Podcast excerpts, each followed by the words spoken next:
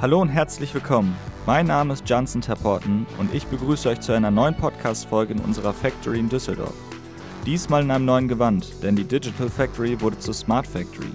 2017 sind wir gestartet und haben seitdem mit individuellen Programmen viele Unternehmen auf dem Weg zur Fabrik der Zukunft unterstützt. Jetzt wurde das Konzept auf eine neue Ebene gehoben. Die Smart Factory in Wichita und in Kyoto sind nun mit unserer Factory in Düsseldorf vernetzt und dadurch können wir unsere Use Cases international zur Verfügung stellen. Das ist ein wichtiger Hebel für unsere Projekte, denn damit bilden wir aktuelle und zukünftige Transformationen in der Produktion ab. Und wenn wir schon bei Transformationen sind, zu Gast haben wir heute nämlich Florian Ploner. Er arbeitet seit 20 Jahren im Beratungsumfeld er ist Industrial Products und Construction Lead im Consulting bei Deloitte und begleitet Unternehmen der verarbeitenden Industrie in Deutschland global bei Transformationsprogrammen.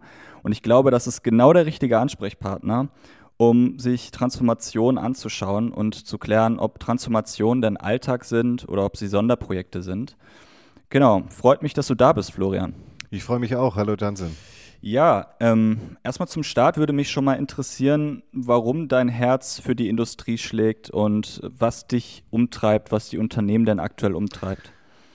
Ich arbeite schon immer in der verarbeitenden Industrie und äh, damals, wie genau wie heute, ist die verarbeitende Industrie das Herzstück unserer Wirtschaft und es bewegt sich schon seit jeher sehr, sehr viel. Ja. Aktuell kann man sagen, die Auftragsbücher sind voll. Ja, wir haben Year, Year, Year und Year Wachstum von 48 Prozent.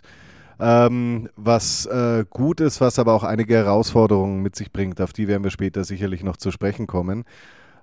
Aktuell gilt es, die Weichen für die Zukunft zu stellen. Das ist eine spannende Zeit für die Unternehmen, aber schon auch für mich persönlich, ähm, nämlich genau die hier damit anfallenden Transformationen zu begleiten. Ich hätte da eine Rückfrage. Hast du dich beruflich schon immer mit Transformation beschäftigt oder bist du erst mit der Zeit äh, an dieses Thema herangetreten?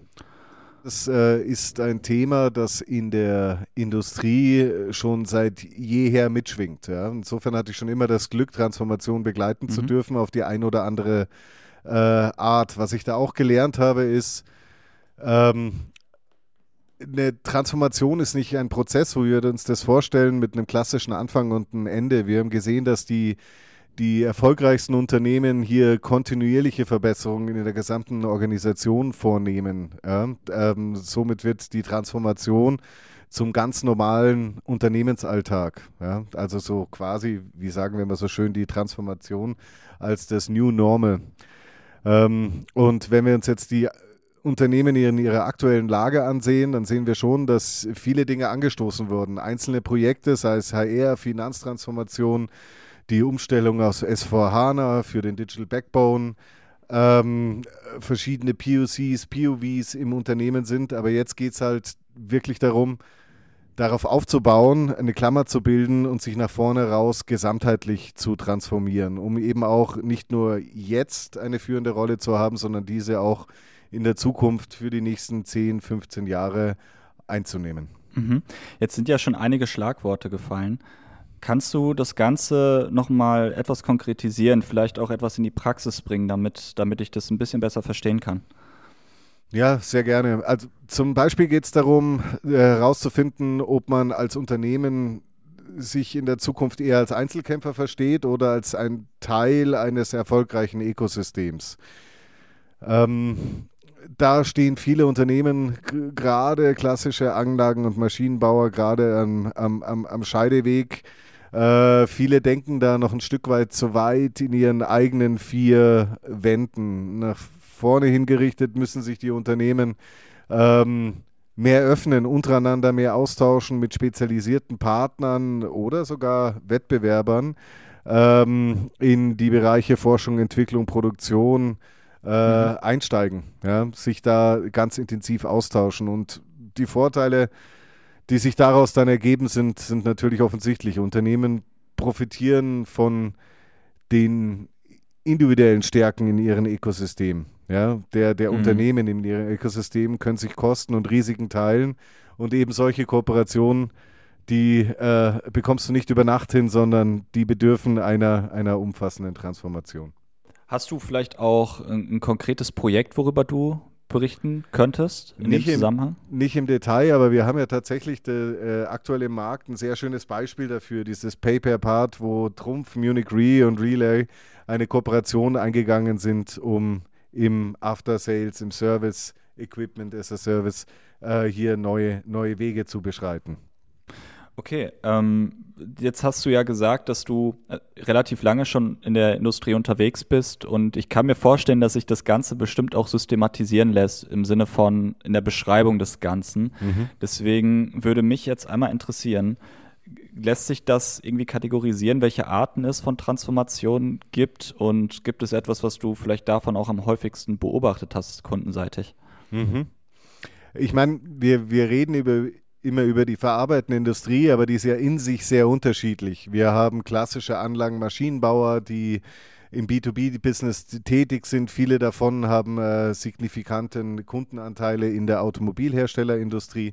Wir haben aber auch B2C-Unternehmen, die die Konsumergüter herstellen. Also es ist eine sehr, sehr, sehr, sehr, auch, auch, auch bei uns ein sehr breites Feld. Ähm, und das hängt immer davon ab, wie groß der der, der, der Grad der Disruption in genau dieser Branche oder in genau diesem Segment ist und wie Wettbewerb das, äh, wettbewerbsfähig das, das einzelne Unternehmen ist. Ähm, aber wenn man es jetzt äh, grob äh, High-Level zusammenfassen wollte, kann man, kann man sicher zwischen vier Archetypen unterscheiden. Also so dieses, dieses, dies, diesen ersten Archetyp Kerngeschäft anpassen. Ja? Also Probleme beheben, äh, Stop Bleeding ähm, und ein, ein neues, nachhaltiges Kerngeschäftsmodell zu entwickeln und, und, und, und, und zu launchen. Ja.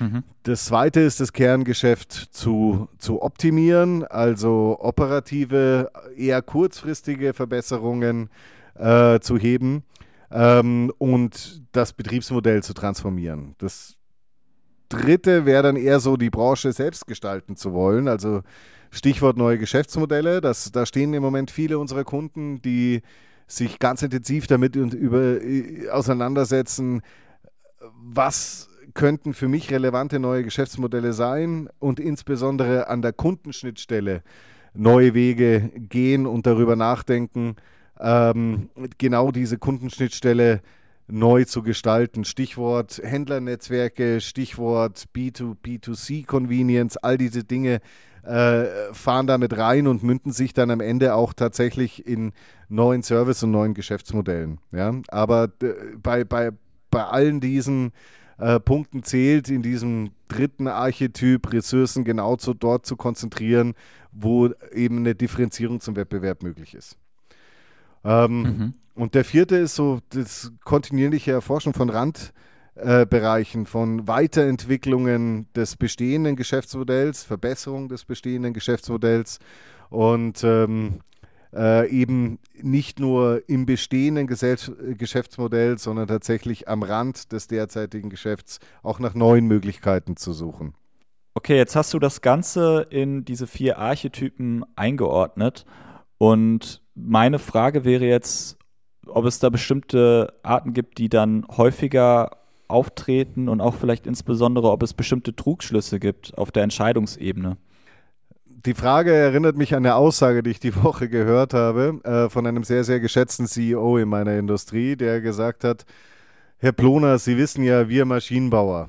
Ja? Und das beschreibt es ganz gut. Ähm, die meisten, die die suchen erstmal nach dem weniger radikalen Weg. Sie suchen im Grenzland, ja, äh, so wie im vierten Archetyp beschrieben, und versuchen äh, selten sich neu zu erfinden. Sie äh, Gerade in der Industrie war es in der Vergangenheit schon so, dass man Digitalisierung vorrangig dafür genutzt hat, sich gegen Disruption von außen zu schützen und sich nicht neu zu erfinden. Aber ich glaube, da erleben wir gerade einen Paradigmenwechsel, dass sich das nach vorne hin ändert. Mhm. Das würde mich jetzt persönlich sehr interessieren. Wie steht das denn im internationalen Vergleich, wenn wir uns Deutschland vielleicht auch mit einem Land wie die USA äh, vergleichen, wenn wir das mal nebeneinander legen in, diesen, in diesem Bezug? Sind da andere Länder offener für oder gehen damit dann anders um? Ist das so eine Sache, die vielleicht sogar als, als typisch deutsche Industrie abzustempeln ist, dieses Verhalten? Ja, natürlich. Ich meine, ich habe äh, von, von, von, von einem Politiker, der sehr viele mit der, Trans mit der transatlantischen äh, Brücke beschäftigt war, äh, mal eine schöne Metapher gehört. Und zwar hat er gesagt, wenn du einen Amerikaner und einen Deutschen an den Fuß von einem Berg stellst und sagst, Ziel ist es, auf diesen Berg zu kommen, läuft mhm. der Amerikaner sofort los. Der gibt Gas und läuft hoch und der Deutsche, der geht jetzt erstmal zurück in den Ort, kauft die richtigen Klamotten dafür, holt sich eine Karte, plant den Aufstieg, kommt dann zurück zum Berg, um aufzusteigen. Bis dahin ist der Amerikaner schon oben. Natürlich wird mhm. ihm da oben ganz schrecklich kalt und er wird sicherlich todkrank, aber er ist als erstes hochge hochgekommen. Und das ist so diese Philosophie- und Kulturunterschiede, die du tatsächlich siehst. Ja? Wir, ähm, wir Europäer, insbesondere Deutschen, planen sehr, sehr gerne. Ja, ähm, mhm. tun uns auch mit Agilität immer noch relativ schwer. Das wird besser, aber wir, wir spüren schon da ähm, äh, agile Projektvorgehen, Safe-Modelle noch nicht so verbreitert, wie wir das in, bei unseren äh, amerikanischen Freunden sehen. Und die Amerikaner haben mehr diese, diese, diese Philosophie Try much and fail fast und ähm, äh, haben das äh, besser, besser verinnerlicht. Wo, wo wir die größten Erfolge gesehen haben, um ganz ehrlich zu sein, war wenn du genau diese zwei oder noch mehr Kulturen in einen Raum packst. Ja? Mhm. Dann kommen da wirklich großartige Dinge dabei raus. Nämlich mhm. die Stärken der jeweiligen Einzelnen dort am besten zu nutzen. Das kann ich mir gut vorstellen. Also die Beobachtung, die ich jetzt selber gemacht habe, ist, dass Deutschland ja auch ein unheimlich forschungsstarkes Land ist und dass dann immer in dieser Brücke zur Umsetzung also nicht, dass es da irgendwie grundsätzlich an etwas fehlt, aber ich habe das Gefühl, dass da einfach nochmal mehr Rückenwind, mehr Enthusiasmus im internationalen Vergleich dann beispielsweise seitens der Amerikaner da ist. Und was ich dann auch wiederum interessant finde, ist, wenn dann amerikanische Unternehmen mit deutschen Universitäten ähm, kooperieren, das dann oh ja. zu sehen. Ja. Ganz genau, ganz genau.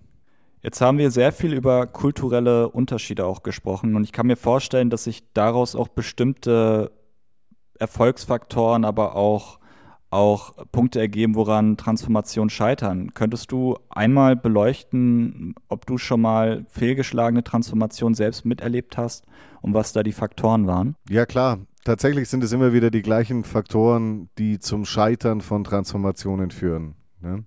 Ähm, häufig stimmt die Strategie, Ausrichtung, Finanzierung oder vielleicht sogar äh, das Stakeholder-Management nicht. Ähm, das sehen wir oft, wenn der Fokus im Unternehmen falsch gesetzt wird. Wir haben vorher darüber geredet, wie ernst meine ich das und äh, wie disruptiv gehe ich vor. Genau das ist hier der Punkt, der dann diese Ernsthaftigkeit auch in der Organisation verankert.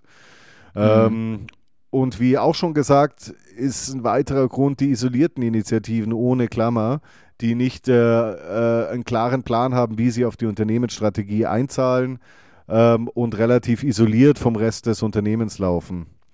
Und wenn diese ganzen Punkte stimmen, kann es natürlich immer noch scheitern, nämlich an der Umsetzung. Ja? Also wenn das Management nicht dahinter steht, ja, insbesondere in der verarbeitenden Industrie ist es so, wenn das nicht von oben diesen sogenannten Top-Management-Support gibt, ähm, äh, fehlt dir der Schwung, das durch die verschiedenen Ebenen durchzuhalten ähm, und auch äh, der der Fokus, äh, dass das Thema nicht an den Mitarbeitern vorbeigeht. Ja.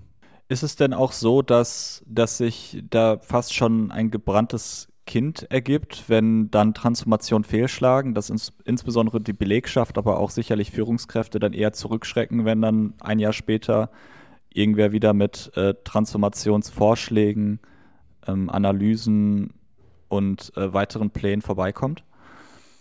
Ja, äh, grundsätzlich schon, ist richtig, aber es ist natürlich auch so, dass, ähm, dass wenn du das richtig machst, dass du die Vision, die Mission einmal klar aufzeigst, dass du auch, auch klar machst, wieso ist das notwendig, was ist drin für jeden Einzelnen und welchen Beitrag muss jeder Einzelne leisten, dann kriegst du in der Regel schon auch den Bein von der, von der Mannschaft, um das Thema nach vorne ähm, zu treiben. Aber das muss passieren.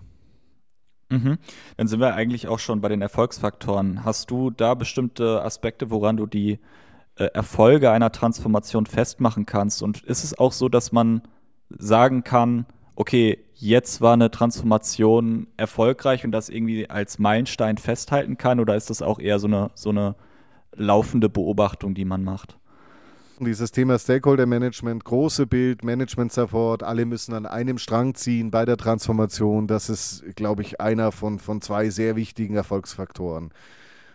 Der zweite ist, den Kunden in den Mittelpunkt zu stellen, ist bei uns als, als, als Beratung ja auch nichts anderes. P Kunde mhm. steht im Mittelpunkt. Der, der Wort äh, der, oder der Satz, der da oft genommen wird, ist Love Your Clients, also die kompletten, äh, die konkreten Kundenbedürfnisse in den Mittelpunkt zu stellen, äh, um das, was man tut, an einen echten Mehrwert für den Kunden auszurichten. Ja?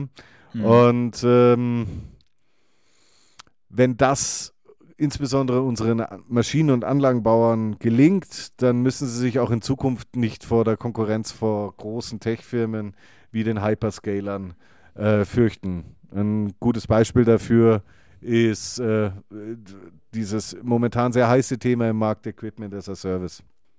Mhm. Hast du für das ganze Thema auch ein Beispiel, das du geben könntest? Also insbesondere zum Thema Erfolgsfaktoren und wo auch Dinge ziemlich gut gelaufen sind?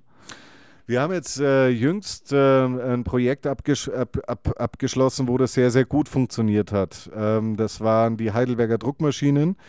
Ähm, da ging es um eine digitale HR-Transformation äh, in 34 Ländern für 12.000 Mitarbeiter.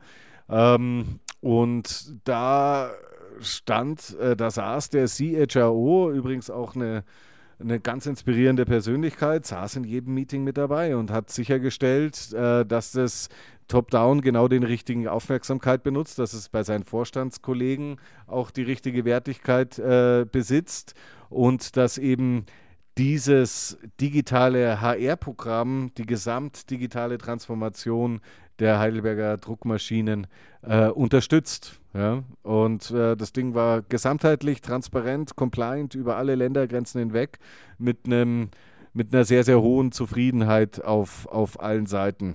Und äh, das war meiner Meinung nach ein sehr schönes Beispiel dafür, wie gut es funktionieren kann, wenn das Management dahinter steht, wenn die Mitarbeiter an Bord sind und alle voll und ganz hinter der Transformation stehen. Um das Ganze jetzt auch nochmal bis hierhin äh, uns anzuschauen, wo drückt denn der Schuh am meisten in der Industrie? Was, was sind die Themen, womit man sich aktuell dann beschäftigt? Tatsächlich, äh, wir haben gesprochen, brutales Wachstum, insbesondere Year in Year. Ähm, aber äh, unsere Kunden kriegen halt zu einem großen Teil auch ihre Produkte nicht vom Hof. Das muss man schon sagen. Wir haben die viel bescholtenen Supply Chain Probleme global. Äh, das geht weit über einen, über einen Chipmangel hinaus. Das geht in Richtung Rohstoffe. Äh, Metalle stehen schon, stehen schon an der Türschwelle. Also dieses ganze Thema der, wir nennen es Supply Chain Resilience, also einer, einer echt robusten Supply Chain, die sich auf die aktuellen Missstände, auf die aktuellen Knappheiten einstellen kann. Das ist so das, das Thema, das, das, das viele umtreibt. Was sicher irgendwann da noch mit dazukommen wird, ist das Thema Sustainability. Ja, das, da, da fängt man insbesondere jetzt im Anlagenmaschinenbau an, sehr, sehr stark drüber nachzudenken. Aber der Schuh am meisten drückt gerade in der Verfügbarkeit der Materialien, der Einzelteile, um die eigenen Produkte die in den Auftragsbüchern ste stehen, auch wirklich äh, zu den Kunden zu bekommen. Ja, das kann ich mir gut vorstellen. Also äh, kleine, kleine Randnotiz von mir. Ähm, ich halte nämlich auch schon nach einem neuen Laptop und durch diesen Halbleitermangel willst du gar nicht sehen, wie die Preise hochgeschossen sind, falls du das eh, eh nicht schon ähm, in Form von Prozenten schon gesehen hast. Also ähm, kann ich mir sehr gut vorstellen, dass das Thema aktuell die Industrie ziemlich gut ähm, umtreibt. Ich würde das Ganze einmal mit dir jetzt zusammenfassen. Und zwar hast du gesagt, oder das ist jetzt meine wichtigste Erkenntnis, auch erstmal als große Headline, dass Transformationen kein klassischer Prozess mit einem Anfang und einem Ende sind, sondern fortlaufend ein kontinuierlicher Verbesserungsprozess sind. Dann hast du die ganzen Themen in vier Archetypen systematisiert. Wenn ich mich jetzt recht erinnere, war das erste, das Kerngeschäft anzupassen, die Blutungen zu stoppen und neue Kerngeschäftsmodelle zu entwickeln. Das zweite, gerne ergänzen, wenn ich Punkte übersehe, ist das Kerngeschäft zu optimieren, also das Betriebsmodell zu Transformation, äh, zu transformieren und kurzfristige operative Verbesserungen herbeizuführen. Ähm, das dritte, selbst die Branche zu gestalten und letztendlich als, als letzten Punkt die Randbereiche zu erforschen. Ist, ist das soweit ähm, abgerundet für dich? Absolut, ja. Okay, sehr gut. Dann bist du ja auch noch auf die, auf die ähm, Aspekte eingegangen, woran äh, Transformation scheitern. Kannst, kannst du die kurz noch mal erwähnen? Oder andersrum gesagt, was sind die Erfolgsfaktoren für eine Strategie? Ja, oder ist, so. Äh, oder für eine Transformation. Und das erste ist die Strategie. Also habe ich, habe ich, äh, habe ich eine übergeordnete Strategie, der ich folge und zahlt die Transformation auf die Strategie ein, ist das Thema messbar. Das Thema der Ausrichtung, ja, ähm, mhm. Das Thema der Finanzierung natürlich, ja, das, äh, äh, die, die, die Benefits richtig zu tracken und sie auch kontinuierlich fortlaufend äh, darzustellen. Äh, und zu mhm. guter Letzt, da haben wir auch viel drüber geredet, das Thema Stakeholder Management von, von, von ganz oben äh, bis zu jedem einzelnen Mitarbeiter. Super, Florian. Ich finde, das war ein guter Überblick über dieses Thema. Es hat mir sehr viel Spaß gemacht und muss auch sagen, dass, also für mich persönlich konnte ich hier viele neue Dinge mitnehmen und hoffe auch, dass wir bald demnächst nochmal eine Gelegenheit haben, uns darüber auszutauschen. Jensen, ich bedanke mich, hat echt Spaß gemacht und freue mich aufs nächste Mal. Alles klar, bis dann. Bis dann, danke.